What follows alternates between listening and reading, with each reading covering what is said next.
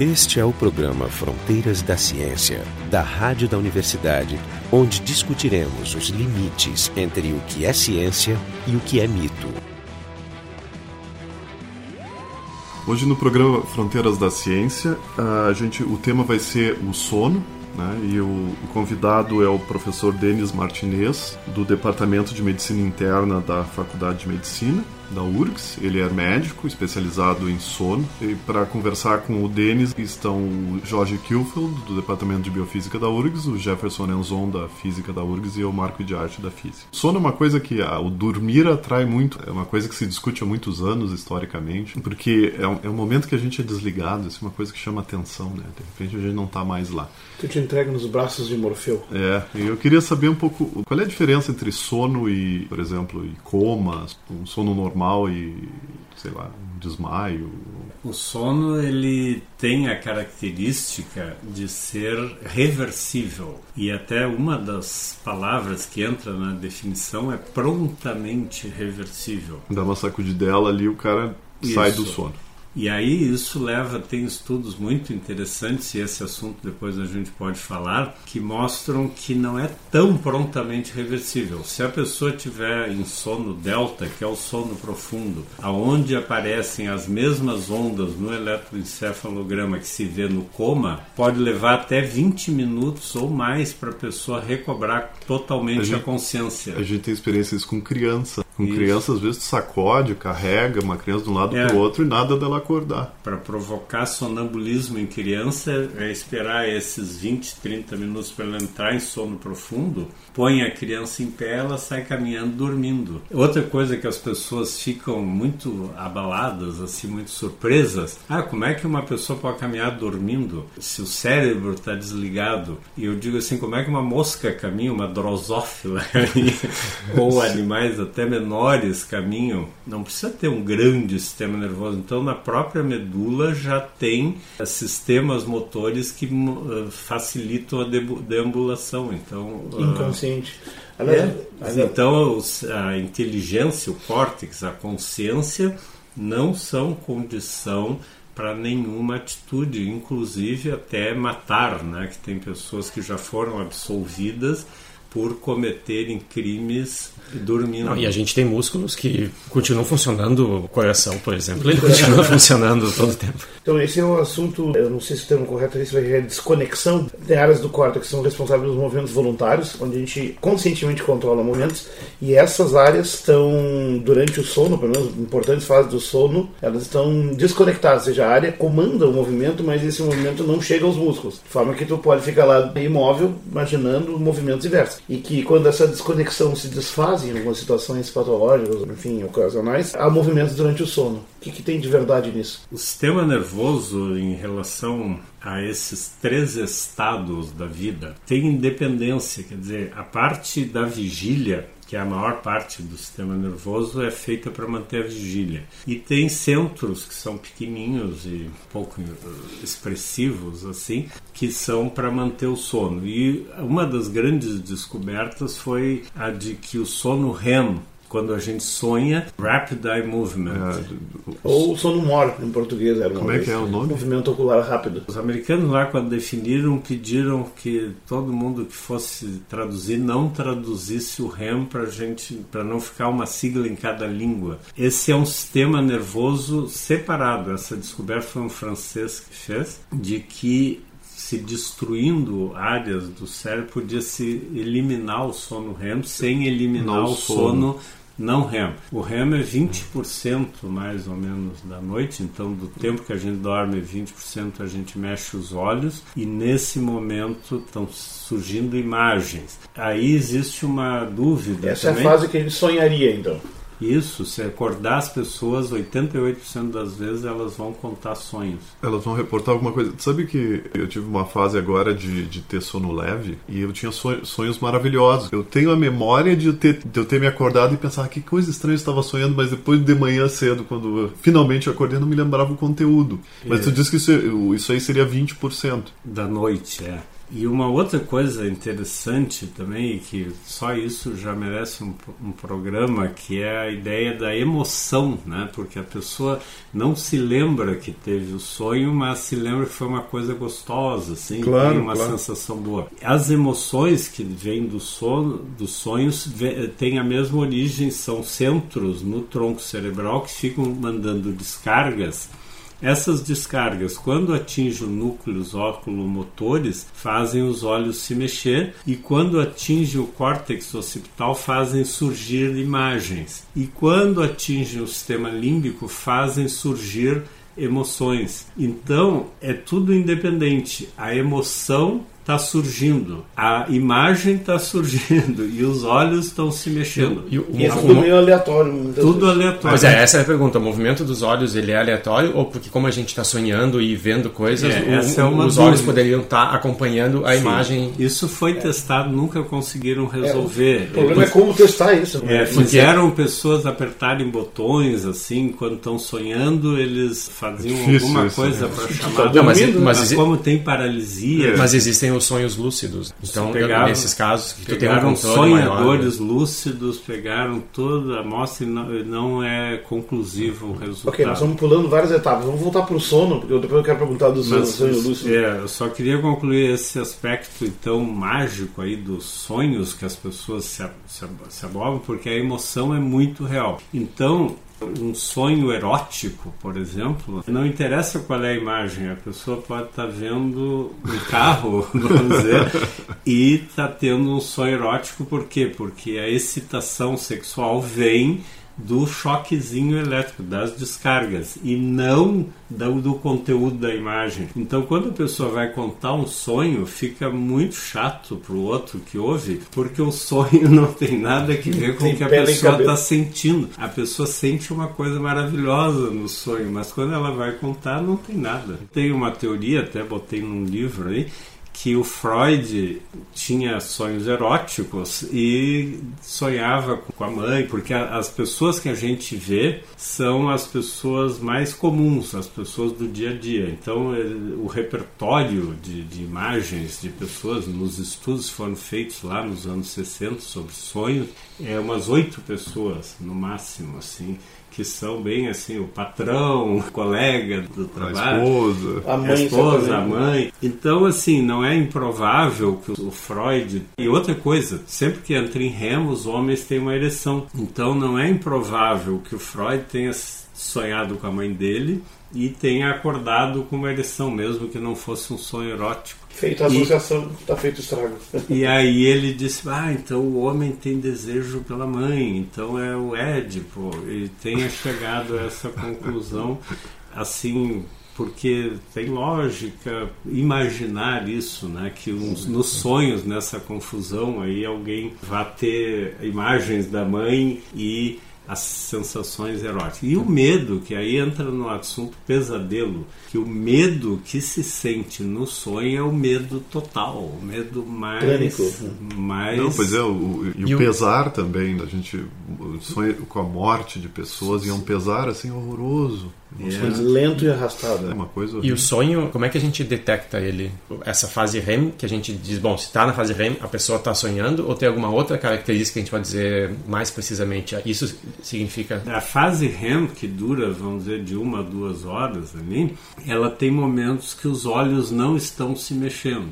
Esse é o chamado REM tônico. E quando os olhos se mexem, se chama REM fase, que é uma minoria do tempo. E seria nesse momento que a pessoa estaria tendo as imagens, porque nesse momento estão tendo as descargas elétricas. Quantos por cento é? Ah, tá, é menor, então é alguma fração pequena dos 20%. Sim, é, em pessoas normais até 25% do tempo em REM é o REM fásico, é os Um olhos. quarto de um quinto. Então dá um 20 avos toda uma noite. né? Isso, que a seria o momento que estão vindo as descargas e que nesse momento surgiriam as imagens, porque assim como essa descarga está fazendo o olho se mexer, está fazendo o cérebro produzir imagem. Isso de que o cérebro produz imagens também é bem conhecido, porque se abrir uma janelinha numa cirurgia e ficar dando choques no córtex occipital, a pessoa Gera enxerga imagens, imagens. claro. E, e a gente tem uma fase REM, ou na mesma noite de sono, São ou eu posso ter. Ela vem de uma hora e meia em uma hora e meia. Grosseiramente, quantas fases tem Cinco, o sono? São cinco cinco fases. fases de REM.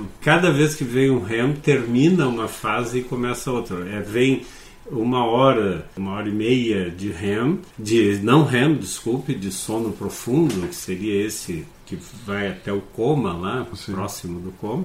E depois vem um períodozinho curto de REM. Na primeira fase da noite, o REM é bem curtinho. Na segunda vez, já tem menos sono profundo e mais REM. Até que de manhã, praticamente, pode ficar uma hora, às vezes, em REM direto, assim. E se a pessoa ela é acordada durante a fase REM ou durante uma fase não REM, tem alguma consequência pro, pro resto do dia ou não faz diferença? Eu acho que nunca foi feito esse estudo assim de acordar uma vez e, e ver, mas a fragmentação do sono sempre torna a sensação de que a noite foi mal dormida, de que o sono foi leve. Subjetivo, de- né? então, se o paciente é acordado de noite, ele sempre se queixa no dia seguinte de que não está bem. Agora, conforme a fase de acordado, vai definir se tu vai ou não lembrar do teu sonho. Isso é uma coisa, mas ah, ah, esse problema da memória também é É, memória de muito- curto prazo, tem que estar dentro da janela da memória de curto Muito prazo. interessante é tudo que se fala nos últimos cinco minutos, assim, tudo não, mas é uma curva, vai se apagando. Então a, a probabilidade de se lembrar de uma coisa que estava falando pouco antes de adormecer é muito baixa. A memória então tem que passar para o HD né? e não passa, ela apaga e perde a memória. Exato, eh, não vira memória e- de longo prazo. Essa fase REM ela é exclusiva dos seres humanos ou a gente pode Não, identificar em não. outros animais? Todos os mamíferos têm, até teve grandes discussões durante anos se os marsupiais lá mais primitivos, que é a equidna, aquela e o, o ornitorrinco, né, esses animais que são meio ave, meio mamífero, se eles tinham REM, conseguiram registrar REM, golfinho, que eles estão sempre nadando. Eles e- parecem não dormir, né? É, então daí descobriram que eles dormem com o hemisfério e... É mesmo, é verdade. É porque eles precisam respirar o tempo todo, eles são mamíferos. Né? Não, pois é, exato. Então, é, para isso, eles nunca podem desligar 100%. Isso. A atonia do sono não pode acontecer. Então eles têm muito pouco remo. Cavalo também é um animal. Todos os animais que têm um... cavalo dorme em pé, né? Não sei Isso, se é verdade. é, dorme em pé e ele tem uma articulação que ele dá uma virada assim para ficar em remo não cair. Pra travar. Trava, é, e ele fica que nem uma mesa, assim, fica em pé com quatro pernas, as pernas seguram e a cabeça cai. Quem olha pensa que ele está pastando, porque a cabeça vai, encosta no solo, assim, ele fica ali uns segundos e já volta e foi um remo. Esse é o. Cavalo. Cavalo, cavalo, é. girafa, também todos esses animais que para sobreviver dependem de fugir, que a estratégia de sobrevivência deles é correr bastante, que o predador eh, não pega, eles dormem assim em, em períodos muito curtinhos para estar sempre alerta, sempre pronto. Até como, é, como curiosidade, eu tenho alguns dados de duração de sono. Né? Os cavalos dormem em média 2,9 horas, 3 horas no máximo. Elefantes 3, Por vacas dia? 4, A cada dia? é, humanos 8, coelhos 8,4, chimpanzés quase 10, cães em torno de 10 horas, gatos 12 horas, isso explica muita coisa, leões 13 horas, o ornitorrinco 14 horas, tatu gigante 18 horas e os morcegos até 20 horas. Esse é o programa Fronteiras da Ciência, a gente está discutindo aqui o sono. O nosso site é o frontedaciencia.urgs.br. Se a gente pegar um cavalo, né, ou um mamífero qualquer, e aplicar as mesmas técnicas que se usam para mensurar algumas propriedades durante o sono, a gente poderia dizer isso aqui não é um humano? Tem alguma característica no eletro, no, no movimento dos olhos, alguma coisa que seja diferente no, no animal? Não, que eu saiba não não, assim, tem...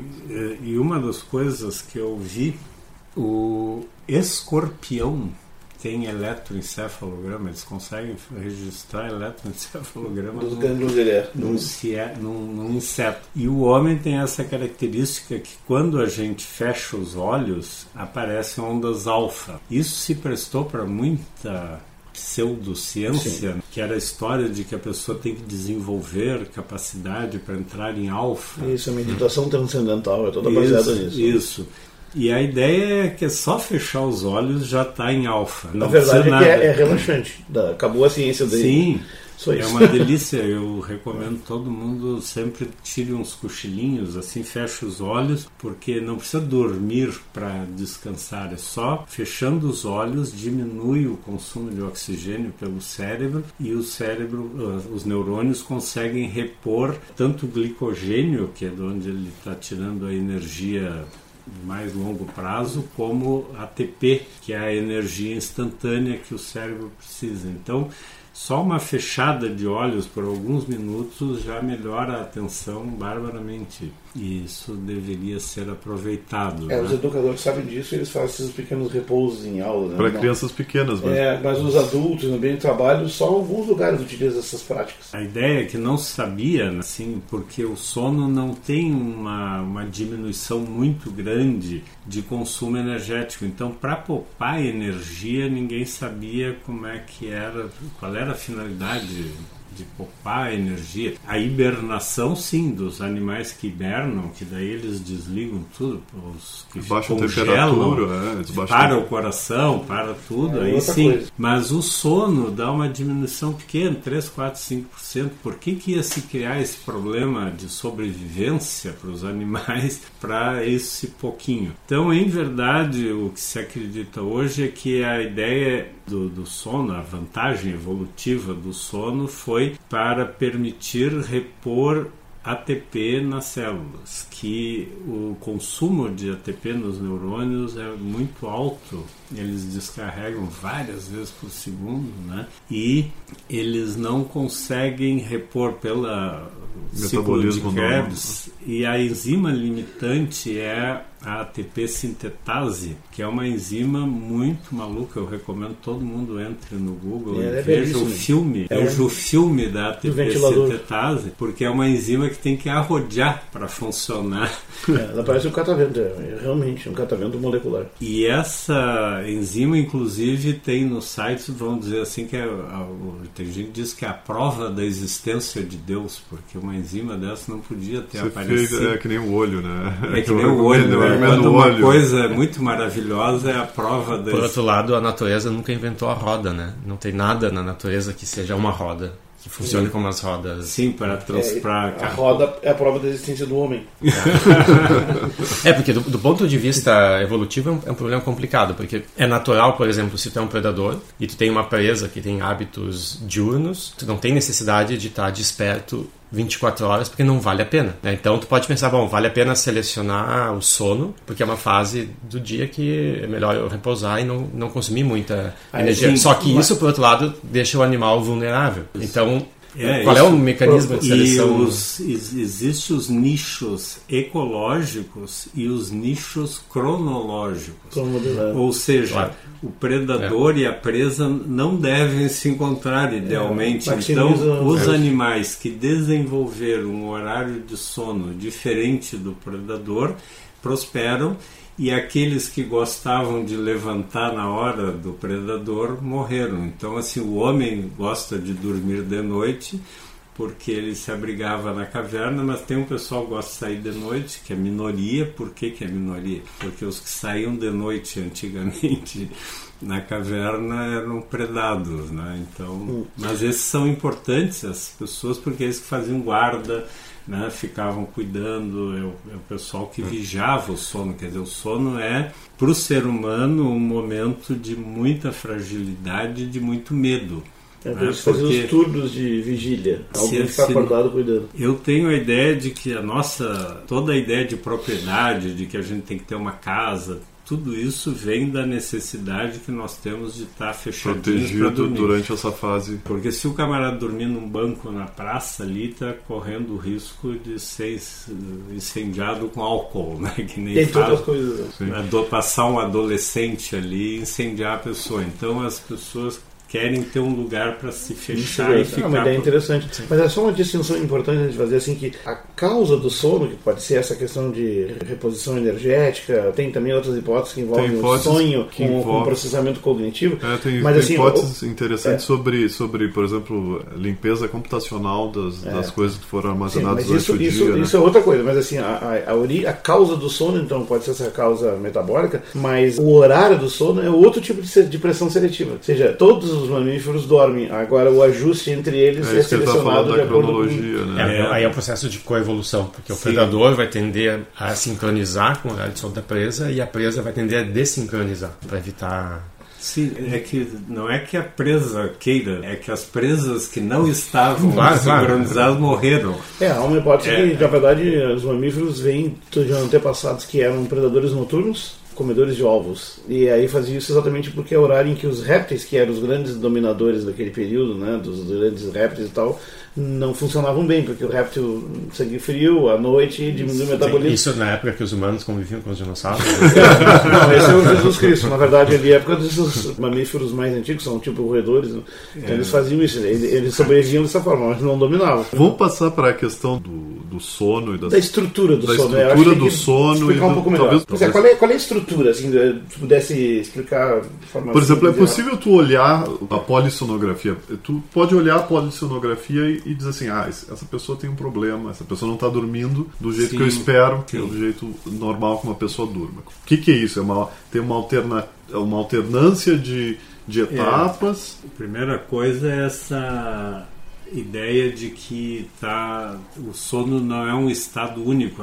A ideia de que o sono é, um, é que o cérebro fosse como uma lâmpada que desliga e a gente apaga essa metáfora é muito ruim. Eu acho que a metáfora que mais se aproxima do que acontece com o cérebro é como se fosse um grande edifício, um grande arranha-céu com centenas, milhares de salas e de dia as pessoas do dia vão embora e entra a equipe da noite que vem fazer a limpeza, que vem e essas salas vão se acendendo à medida que elas estão sendo limpas. Então tem ciclos, tem momentos. Bom, agora vamos é, limpar o primeiro andar, vamos limpar o segundo andar, o terceiro andar, o quarto andar. Então Isso. tem umas cinco limpezas. Isso aí vão é, voltar para o primeiro andar de e, novo. E, e vai mudando porque no primeiro ciclo tem muito pouco sono REM e muito sono profundo, sono delta, que se acredita então que produz algum substrato ou que limpa alguma toxina, alguma coisa que vai propiciar que lá pelo terceiro, quarto, quinto estágio o REM consiga acontecer em sua plenitude. Ou seja, essas primeiras limpezas são preparatórias para a última. Tá, mas eh, tá, então tu está falando, tá, existe, existe esses ciclos, né, com essas Sim, aparentemente, essa, o que tu está me falando sobre as funções são, são hipóteses ainda ou são, é, é conhecido? Assim? O sono profundo ele está fazendo isso? Eu sei que tem essas mudanças. Não, não. Quais as substâncias exatamente? Não mas é, o fato de que diminuem substâncias que estariam acumuladas e que não seriam úteis para o funcionamento do cérebro e que aparecem as mais fundamentais, que a, a, principal de todas é o ATP, que nós estávamos falando que é, um, é uma produção limitada por essa enzima complexa. E essa complicação de produzir ATP numa velocidade suficiente para o cérebro conseguir queimar exige que tenha um reservatório. Então funciona como uma caixa d'água. Tem que botar de volta os níveis é, de funcionamento. A caixa d'água é outra metáfora é, perfeita, porque o cano que vem da rua não traz água suficiente para nós abrir, abrirmos 10 torneiras ao mesmo tempo. Agora, se nós tivermos durante a noite enchendo a caixa d'água,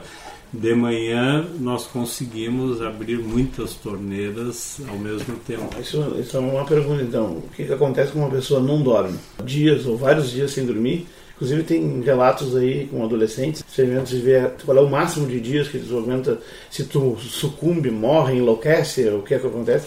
E tem esse caso desse adolescente que chegou aqui perto de 20 dias. É, o recorde que eu saiba que estava no Guinness, é. até, né? Foi 10 dias, 11 horas e algum tempo assim. E jogando videogame, conversando, interagindo socialmente. Mas daí interromperam porque o camarada já, o eletroencefalo já era de é. sono. Ele caminhava, procurava se mexer, mas o eletroencefalo já estava mostrando que ele estava Mas, mas nesse caso foi induzido, é uma tentativa intencional. intencional. Existe alguma algum distúrbio do sono? Algum distúrbio que faça com que a pessoa não consiga dormir. Ah, isso tem. Mas Sim. por períodos, não uma insônia de uma noite, mas digo é. períodos realmente prolongados. Sim, o problema da de a pessoa se avaliar e dizer assim eu não dormi nada é esse problema que nós estamos falando que o cérebro pode dormir uma parte e a outra parte ficar acordada pensando. Então, nós observamos isso no eletroencefalo com as ondas alfa persistindo mesmo durante o sono delta, que é o mais profundo, que é igual ao coma. E a pessoa continua com uma parte do cérebro ligada. Um exemplo que é considerado meio clássico disso é mãe de criança pequena, pais. Então, vamos, não vamos ser sexistas. Isso, isso. Mas, assim, essa pessoa ligada, ela mantém pelo menos essa área do prosencéfalo basal que fica na parte de baixo do lobo frontal, que é a área da atenção, que é a mesma área que está doente no TDAH, no transtorno de déficit de atenção, hiperatividade, essa área do cérebro, ela é a que mais demora para conseguir repor a TP, porque em verdade ela desliga pouco tempo. Ela desliga só naquela uma hora, uma hora e meia, duas que nós temos de sono profundo, que seria esse tal coma. Aí a atenção desliga, não totalmente, mas desliga. Tanto que os alarmes de incêndio eles fazem um ruído estrondoso para ver se consegue acordar alguém que está nesse sono muito profundo. E a gente não entende né, como é que as pessoas morrem num incêndio. Se tiver no sono profundo, morre mesmo. Porque... E esse, esse sono profundo só a primeira hora ali. No, no começo da noite o Quer sono dizer, o é fogo mais... tem que ser sempre no meio da noite. O fogo não Isso, é. Ele vai diminuindo e para de manhã já é em menor quantidade, mas ainda acontece sono profundo de manhã. Muitas pessoas até contam histórias e tal, né, de que é, bateram na porta, alguém à porta tentando entrar, não consegue entrar porque o sujeito não tem ruído, não tem campainha, não tem nada que acorde uma pessoa nesse estado. Mas ele dura minutos, então eventualmente a pessoa vai sair desse estado e vai chegar. Não sei que a dissolução de substâncias, remédios, medicamentos que acabam complicando. Ainda mais, sim. O... E álcool. É uma das grandes complicações e contraindicações de se usar hipnóticos são esses problemas de quedas, de, de não fugir de uma situação de perigo. O... Você não tome remédio para dormir em caso de incêndio. É isso? É. Os remédios para dormir, o uso deles está diminuindo ano a ano. Sim, eu né? me lembro que até que se é dizia, se comentava alguma coisa assim, que esses remédios eles faziam a gente dormir, né? Eles faziam a gente deitar e dormir, ficar ali na cama quieto, mas eles ao acordar de manhã não dava uma sensação sensação de sono pleno. Isso é, porque não ocorre em todos os estágios. Eles simplesmente provocam uma inconsciência, eles eh, colocam a pessoa num estado inibitório, o sono fica cheio de fusos. No eletroencefalo tem umas ondas que estão associadas com excitação. Se uma pessoa está dormindo e a gente faz um ruído assim, aparece uma, uma onda que é excitatória e que é chamada complexo K. E logo depois vem uma ondinha assim que parece um fiozinho enrolado que é chamado de fuso. Esse fuso é inibitório aí a pessoa continua dormindo. Então, ah, então o fuso é necessário para desligar aquela excitação que veio do, de fora, alguma coisa assim. O fuso, isso, o fuso é inibitório. Então, quando nós olhamos uma pessoa, o sono de uma pessoa é só fusos, ela não tem nada excitatório, ou seja, o que o remédio está fazendo, ele está bloqueando os inputs. Derrubou o cara. Derruba o cara. Então é quase uma anestesia. Assim. Então não funciona como sono, não, não, não sono compensatório. Se não, Mas, o REM desaparece ou fica muito reduzido, a pessoa fica com minutos de sono Ele recupera REM. ATP TP, provavelmente, essas partes. Essa pessoa que dorme anestesiada. Não, ele recupera. recupera TP, mas tem coisas que não, são, que não são feitas, que dão essa sensação de não plenitude. Isso até não sabe, essa coisa subjetiva do sono é muito engraçada, porque as pessoas dizem assim: eu não durmo bem. Aí a gente vai fazer a polissonografia, ele está dormindo a noite inteira. Já fica surpreendente. Aí a gente dá um remédio e ele disse: Agora eu estou dormindo maravilhosamente, vai olhar, está tudo igual. Não mudou nada no exame. Então, esse exame, ele,